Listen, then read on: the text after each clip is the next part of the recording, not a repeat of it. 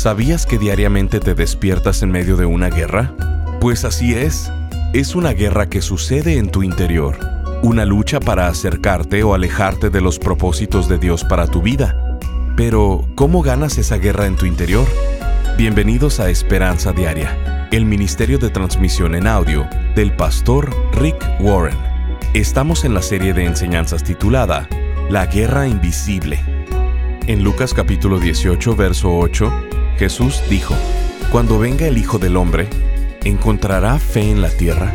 El día de hoy en Esperanza Diaria, el pastor Rick nos dice que Dios está buscando personas fieles, pero que las personas fieles son difíciles de encontrar y que la fidelidad es la clave para tener victoria sobre todos los problemas en nuestras vidas. Escuchemos al pastor Rick en la primer parte del mensaje titulado Siendo fiel en un mundo sin fe. Todo en este mundo se enfoca en que vivamos sin fe. Es por eso que en esta ocasión quiero que veamos cómo ser fieles en un mundo sin fe. En Lucas 18:8 Jesús dijo, Les digo que sí les hará justicia y sin demora. No obstante, cuando venga el Hijo del Hombre, ¿encontrará fe en la tierra? ¿Por qué esto es tan importante? La Biblia nos dice tres cosas sobre la importancia de la fe. La Biblia nos dice que Dios está buscando personas fieles. Dios está físicamente, visiblemente, activamente tomando la iniciativa para encontrar personas fieles para bendecirlas. Dios está buscando personas a las cuales bendecir y lo que busca en ellas es fe. Segunda de Crónicas 16:9 dice, El Señor recorre con su mirada toda la tierra y está listo para ayudar a quienes le son fieles. Pero de ahora en adelante tendrás guerras, pues actuaste como un necio. Este ha sido uno de mis versículos preferidos de la Biblia. Dios está buscando personas que estén dispuestas a servirle. Y si eres una de ellas, te va a usar hasta agotarte y si haces esto, te va a bendecir muchísimo. Dios dice que nos va a usar si estamos disponibles para Él. Dios busca personas fieles y dispuestas. Lo segundo que enseña la Biblia de esto es que las personas fieles son difíciles de encontrar. De hecho, son raras. Las personas que confían en Dios con todo su corazón, con su mente, su alma y sus fuerzas, son raras. Las personas fieles son difíciles de encontrar. La Biblia dice en Proverbios 26, son muchos los que proclaman su lealtad, pero ¿quién puede hallar a alguien digno de confianza?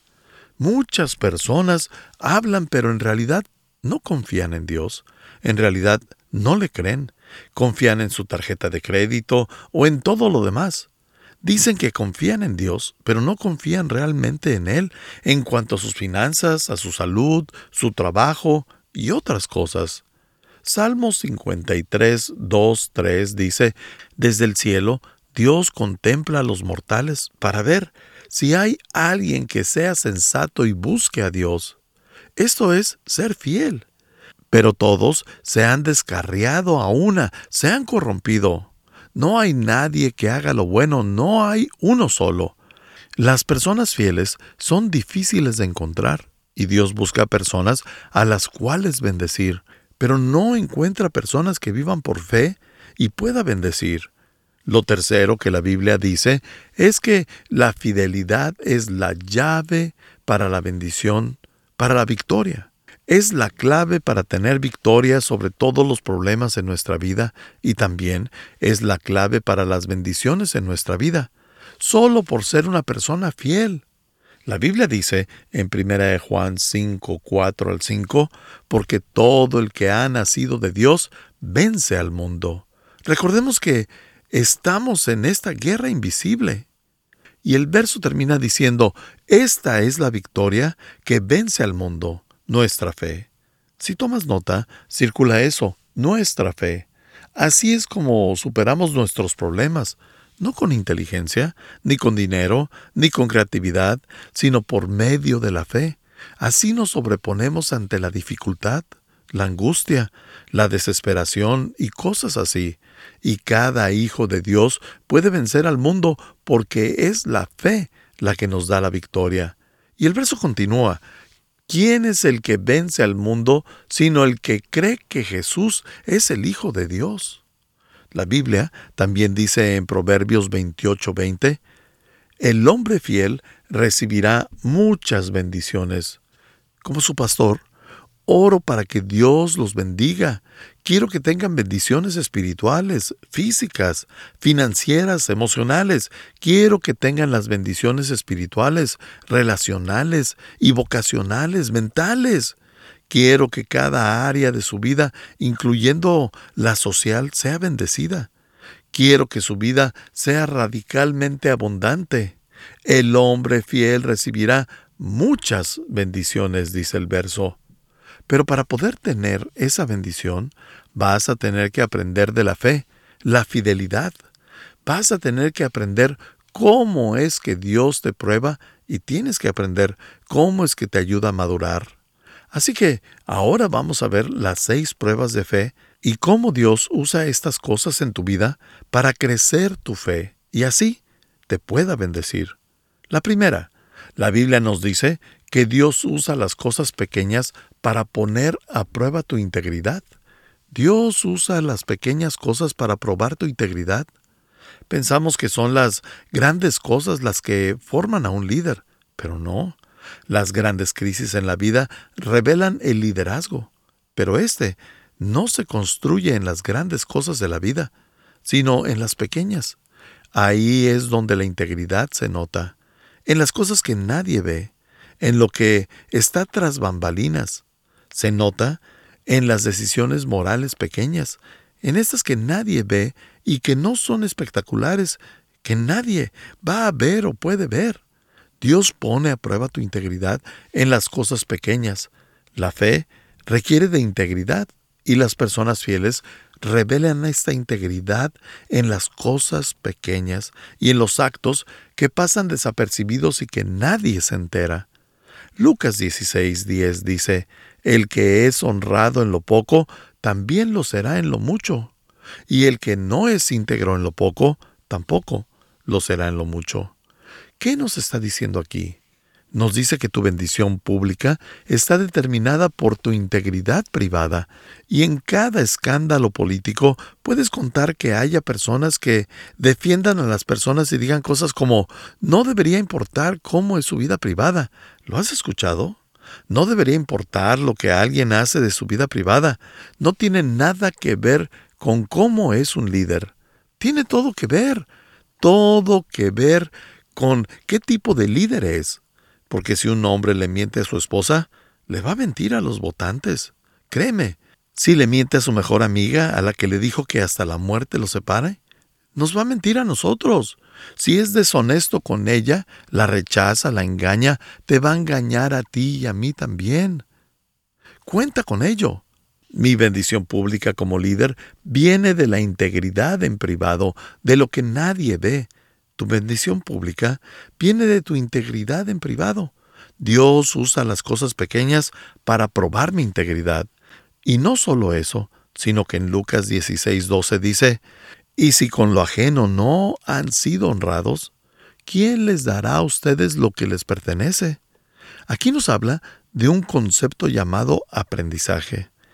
Y antes de que Dios te dé algo, a menudo te lo va a prestar. Va a ver ¿Cómo es que manejas o trabajas con lo que es de alguien más? Por muchos siglos, la única forma en la que se aprendía a hacer algo era siendo un aprendiz del trabajo de alguien más. Si querías ser un zapatero, lo aprendías de un zapatero que era tu mentor. Si querías ser mecánico, aprendías de un mecánico y trabajabas en su taller antes de que pudieras tener el tuyo. El problema hoy en día es que tenemos muchas personas que van y comienzan a hacer cosas sin haber sido aprendiz de alguien, y por eso se meten en todo tipo de problemas. Él dice que antes de tener algo propio, tienes que servir a alguien. Y como pastor, aprendí de muchos líderes de ministerios antes de tener mi propio ministerio.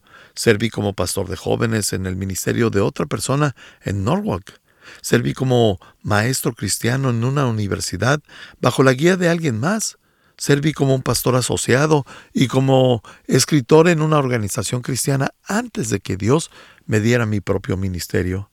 Y Él nos dice que si no somos fieles con lo ajeno, ¿quién te va a dar algo para ti? ¿Eres cuidadoso cuando alguien te presta algo? Si alguien te presta un carro, ¿lo tratas tan bien como tratas el tuyo? Si alguien te presta su casa para ir de vacaciones, ¿la cuidas como cuidarías tu propia casa? Aprendí este principio hace mucho tiempo. No tengo que ser dueño de todo, pero puedo cuidar de todo a pesar de que no sea mío.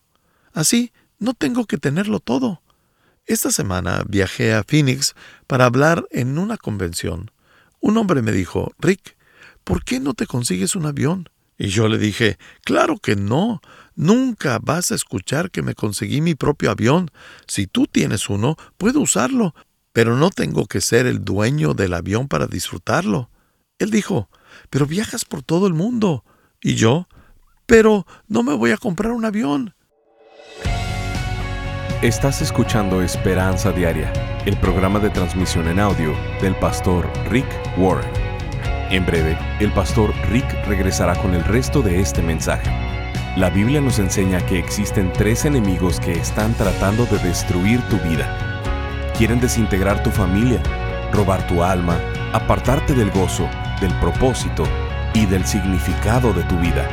Estos tres enemigos están en tu contra la Biblia llama a estos tres enemigos el mundo, el diablo y la carne. El mundo está a tu alrededor. Satanás está en tu contra. Y la batalla contra ti eres tú mismo.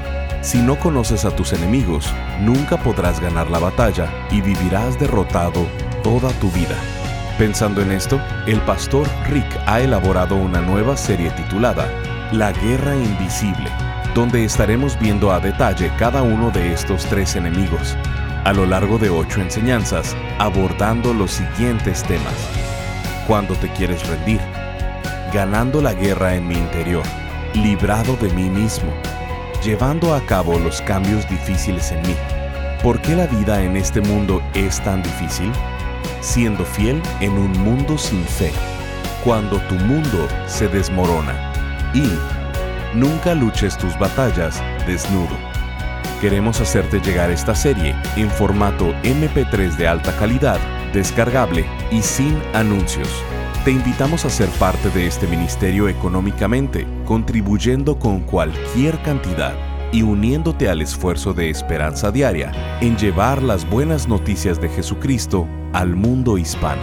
Como muestra de nuestro agradecimiento, te enviaremos la serie titulada la Guerra Invisible. Para contribuir, llámanos al 949-713-5151 o visítanos en pastorricespañol.com. Esto es al teléfono 949-713-5151 o visitándonos en pastorricespañol.com. Y si quieres hacerle saber al pastor Rick la manera en que estas transmisiones han tocado tu vida, escríbele a esperanza.pastorrick.com. Ahora, escuchemos al pastor Rick con el resto del mensaje del día de hoy. Y él nos dice que si no somos fieles con lo ajeno, ¿quién te va a dar algo para ti? ¿Eres cuidadoso cuando alguien te presta algo? Si alguien te presta un carro, ¿lo tratas tan bien como tratas el tuyo? Si alguien te presta su casa para ir de vacaciones, ¿la cuidas como cuidarías tu propia casa? Aprendí este principio hace mucho tiempo. No tengo que ser dueño de todo, pero puedo cuidar de todo a pesar de que no sea mío. Así, no tengo que tenerlo todo. Esta semana viajé a Phoenix para hablar en una convención. Un hombre me dijo, Rick, ¿por qué no te consigues un avión? Y yo le dije, claro que no, nunca vas a escuchar que me conseguí mi propio avión. Si tú tienes uno, puedo usarlo, pero no tengo que ser el dueño del avión para disfrutarlo. Él dijo, pero viajas por todo el mundo. Y yo, pero no me voy a comprar un avión. Para empezar, no creo que sea bueno que los pastores tengan ese tipo de cosas. No tenemos que ser dueños de algo para poderlo disfrutar. No te preocupes por ser dueño de algo para poderlo disfrutar. Dios seguido nos va a confiar cosas que son de alguien más antes de darnos algo. Así que número uno, Dios usa las cosas pequeñas para poner a prueba mi integridad. Número dos, y muy importante, Dios usa mis talentos para probar qué tan egoísta soy. Dios usa mis talentos para ver qué tanto comparto. En la vida tenemos que decidir por qué vamos a vivir y tenemos dos elecciones, ya sea que vivas para ti mismo y tener una vida centrada en ti, o vas a vivir para algo más grande que tú mismo, algo que te recomiendo ampliamente. Vivir para el reino de Dios, para Jesucristo. Vas a vivir para ti o para algo más grande que tú mismo. Las personas con fe no viven para sí mismos, se dan cuenta de que los talentos que Dios les dio no son para su propio beneficio, sino que son para hacer del mundo un lugar mejor. ¿Te habías dado cuenta? Cuando Dios te hizo, te dio todo tipo de regalos, todo tipo de talentos y habilidades. A eso le llamamos forma. Y lo tenemos en la clase 301. Son tu formación espiritual, tus oportunidades del corazón, tus recursos y habilidades, tu personalidad y tus antecedentes. Estas cinco cosas hacen que tú seas tú. Y Dios te hizo para que fueras tú. No hay nadie como tú en el mundo entero y Él quiere que seas tú para su gloria. Dios te formó para que sirvas. ¿Cómo somos siervos de Dios? Solo hay una forma en la que podemos ser sus siervos, sirviendo a otros. En este planeta no puedes servir a Dios directamente porque no puedes verlo. Así que la única forma en la que puedes servir a Dios es sirviendo a otros. Y cuando sirves a otros, sirves a Dios. Las personas de fe se dan cuenta de que sus talentos no son para su propio beneficio. ¿Sabes cuáles son esos talentos tuyos? Lo siento, pero no se te dieron para ti. Tienes esas habilidades para ayudar a otras personas. Por ejemplo, uno de mis dones, uno de mis talentos es que tengo la habilidad de enseñar. Pero Dios no me dio este don para mi beneficio, sino para ayudarlos a ustedes. Mi don les ayuda. Y de la misma forma, Dios te dio dones y ese don es para que ayudes a los que te rodean. Y si yo no uso mis dones, tú sales defraudado. Pero si tú no usas los dones y los talentos que Dios te dio, los demás y yo salimos defraudados. Y tal vez tienes un talento para el arte y te preguntas, ¿por qué haces eso? Si tu respuesta es porque es algo que amas, es bueno pero no es suficiente motivo, porque Dios no te hubiera dado un talento artístico solo para que pudieras disfrutar hacerlo, sino que te lo dio para que lo pudieras usar de alguna forma para ayudar a otras personas. Algunos tendrán la habilidad de reparar cosas, son buenos mecánicos, otros son buenos en matemáticas, otros serán buenos en cerrar tratos, otros en la música o en organizar cosas y en saber hacerlo en poco tiempo. Tal vez sean buenos en la jardinería en general. Dios nos hizo diferentes a todos para que todo se haga en el mundo. Porque si a todos nos gustara hacer lo mismo, habría muchas cosas que se quedarían sin hacer. Es por eso que todos nos gusta hacer cosas diferentes. Esas cosas que Dios te da no son para tu beneficio, son una prueba de administración. Y Dios está esperando ver si usas eso que te da de forma efectiva aquí en la tierra. Y si los usas de forma efectiva, te va a dar más responsabilidades en el cielo. Hay muchas enseñanzas de eso en las escrituras. Jesús enseña de esto en sus parábolas. Dios prueba nuestra fe y nuestra fidelidad. ¿Alguna vez has pensado en por qué Dios no nos creó y nos llevó al cielo? ¿Por qué nos pone aquí, en un planeta quebrantado por años? Bueno, nos pone aquí porque la vida es una prueba. Es un fideicomiso y la vida es una asignación temporal. Él está viendo si eres fiel con lo que te da aquí en la tierra y si bendices con ello a otras personas.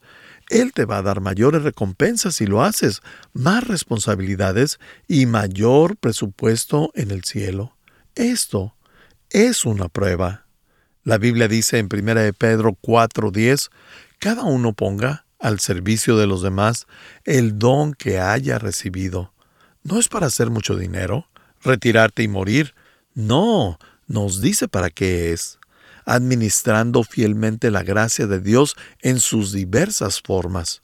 Somos administradores de los talentos que Dios nos da y Dios nos da estos talentos para ver si eres fiel con ellos. Uno de los principios que tenemos es que si no los usamos, los perdemos. El talento es como un músculo. Si usas tu músculo, se vuelve más fuerte, pero si no lo usas, lo pierdes. Así, si no usas tu talento por miedo, flojera o por lo que sea, Dios te lo va a quitar y se lo va a dar a alguien más. Lo que sea que uses sabiamente, Dios te va a dar más. Lo que sea que uses sabiamente, Dios me va a dar más. Si usas tu tiempo sabiamente, Dios te va a dar más tiempo. Si usas tu energía sabiamente, Dios te va a dar más energía. Si usas tu dinero sabiamente, Dios te va a dar más dinero. Me he dado cuenta de que si usamos nuestra influencia sabiamente, Dios nos da más influencia. Pero si somos fieles en lo poco, seremos fieles en lo mucho. Así que, si uso mis talentos sabiamente, Dios va a incrementar mis talentos y voy a ser más bueno en eso cada vez más, porque Dios bendice a las personas que usan efectivamente lo que Él les da. Primera de Corintios 4.2 dice, Ahora bien, a los que reciben un encargo, se les exige que demuestren ser dignos de confianza. De esto es de lo que estamos hablando en este mensaje. Dios observa cómo uso mi tiempo, mi dinero, mi influencia. Él se fija si uso mi inteligencia sabiamente, porque si así es, Él te va a dar más. Lo que sea que uses sabiamente, Dios te va a dar más de eso. Hay dos grandes temas en la Biblia. Uno es la salvación y la otra es la administración, y ambas son mencionadas de principio a fin. La salvación es, le confié mi vida a Jesús para mi perdón de pecados. Y la administración es, ¿qué estás haciendo con lo que Dios te ha dado? Y Dios ve estos dos temas en tu vida. La tercera prueba, que si la pasas Dios te va a bendecir más, pero es una prueba que va a continuar, no para. Número tres, Dios usa los tiempos difíciles para enseñarme persistencia. La diferencia entre las personas fieles y las que no lo son es que las que no son se van a rendir en la primera señal de dificultad. Las personas fieles siguen adelante, son determinadas, diligentes y persistentes. Las personas fieles no saben renunciar. ¿Sabes cómo es que una bellota se convierte en un roble? Un roble es solo una bellota que se negó a rendirse y siguió avanzando. Simplemente no te rindes. Y no soy tan inteligente, pero sí sé algo. No me rindo. Siempre siento que es muy pronto para rendirme. Nunca eres un fracaso hasta que te rindes. Pero siempre es muy pronto para rendirse. Y Dios usa esos tiempos difíciles para probar mi persistencia. Cuando iniciamos la iglesia, pensé que pronto obtendríamos un edificio, pero por 15 años estuvimos sin edificio en esos primeros 15 años usamos 79 instalaciones diferentes. ¿Sabes cuántas veces quise rendirme? Cada lunes por la mañana. Estás escuchando Esperanza Diaria. Si quieres hacerle saber al pastor Rick la manera en que estas transmisiones han tocado tu vida, escríbele a esperanza.pastorrick.com. Ahora volvamos con el pastor Rick quien nos compartirá un testimonio de un radio escucha. Desde Chile nos escribe Danitza. Pastor Rick, son de mucha bendición todos los devocionales escritos y en audio. Pastor Rick, usted es usado tremendamente por Dios.